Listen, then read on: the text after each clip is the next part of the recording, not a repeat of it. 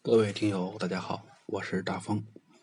今天给大家聊一聊关于短视频里边它这个直播。直播呢，其实啊，呃，是每一个短视频软件里边都有的，也是大家销售的时候所经所所所所必用的东西。因为你说白了，在短视频中应声的去介绍产品，几乎百分之九十都会跑掉。只有百分之十的人可能会下单，那大部分都把人导到直播间，因为到直播间以后，他就可以跟你进行互动，可以去交流，然后可以跟你去下套，对吧？嗯，下套不不文明啊，但事实上其实就是这个道理，因为他在产品给你介绍更清楚的时候，去给你做更精准的匹配，然后才能够督促你去下单。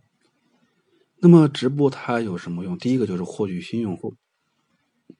第二个就是说，可以增加一个活跃度，给粉丝呢进行一个交流，然后呢，给粉丝呢可以有互动以后，沟在沟通上来以后，有一部分人呢就会更牢固，避免呢去这个粉丝流失。关于这两个平台怎么去开通这个平台的这个直播间，其实每个平台都很简单。咱就不在于说这个东西，它不是科普性的东西，咱只是聊玩法。首先说关于聊的时候，就是说你这个直播间呀，自己呢一定要注意一点，就是说乡村可能会好一点啊，因为城市里边大家都知道，你你居住环境比较密集，你首先有一个专业的一个房间来做这个，因为直播的时间。大家都知道，十一是闲暇时间。比如说晚上我没事了，大家都下班了，我去直播。你不可能大白天九点到十二点大家都在上班，你在家直播谁看呢？大家都忙着手头工作，没人看。所以大部分都是晚上，然后休息日。你晚上的时候，你想想你在直播的时候，肯定要说话，声音比平常要大，而且有些人还会表演才艺类的。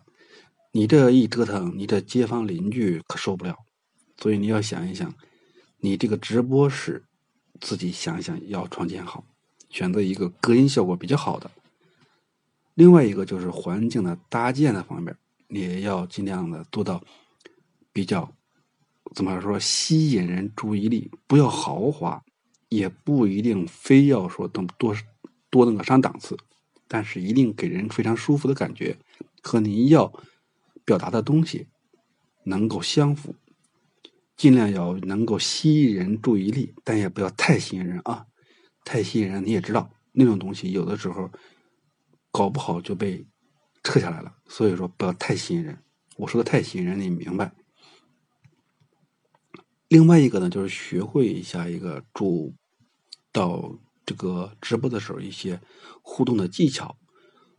互动的技巧可不是教来的。是是是你平时自己练的时候看的时候学来的，因为这个没法教。很多人做直播以前都有这么一个感觉，就是说他不敢开，他不知道跟用户说啥，他怕开了以后冷场没人看，自己又不知道说啥，感觉很奇怪。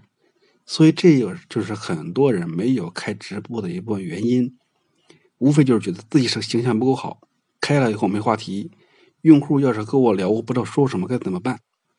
所以这都是他首先要考虑的东西，但是你想一想，迈出第一步其实很简单，没什么难的。大家都是人，线下怎么玩，线上怎么玩，只是换了一个交流的平台而已。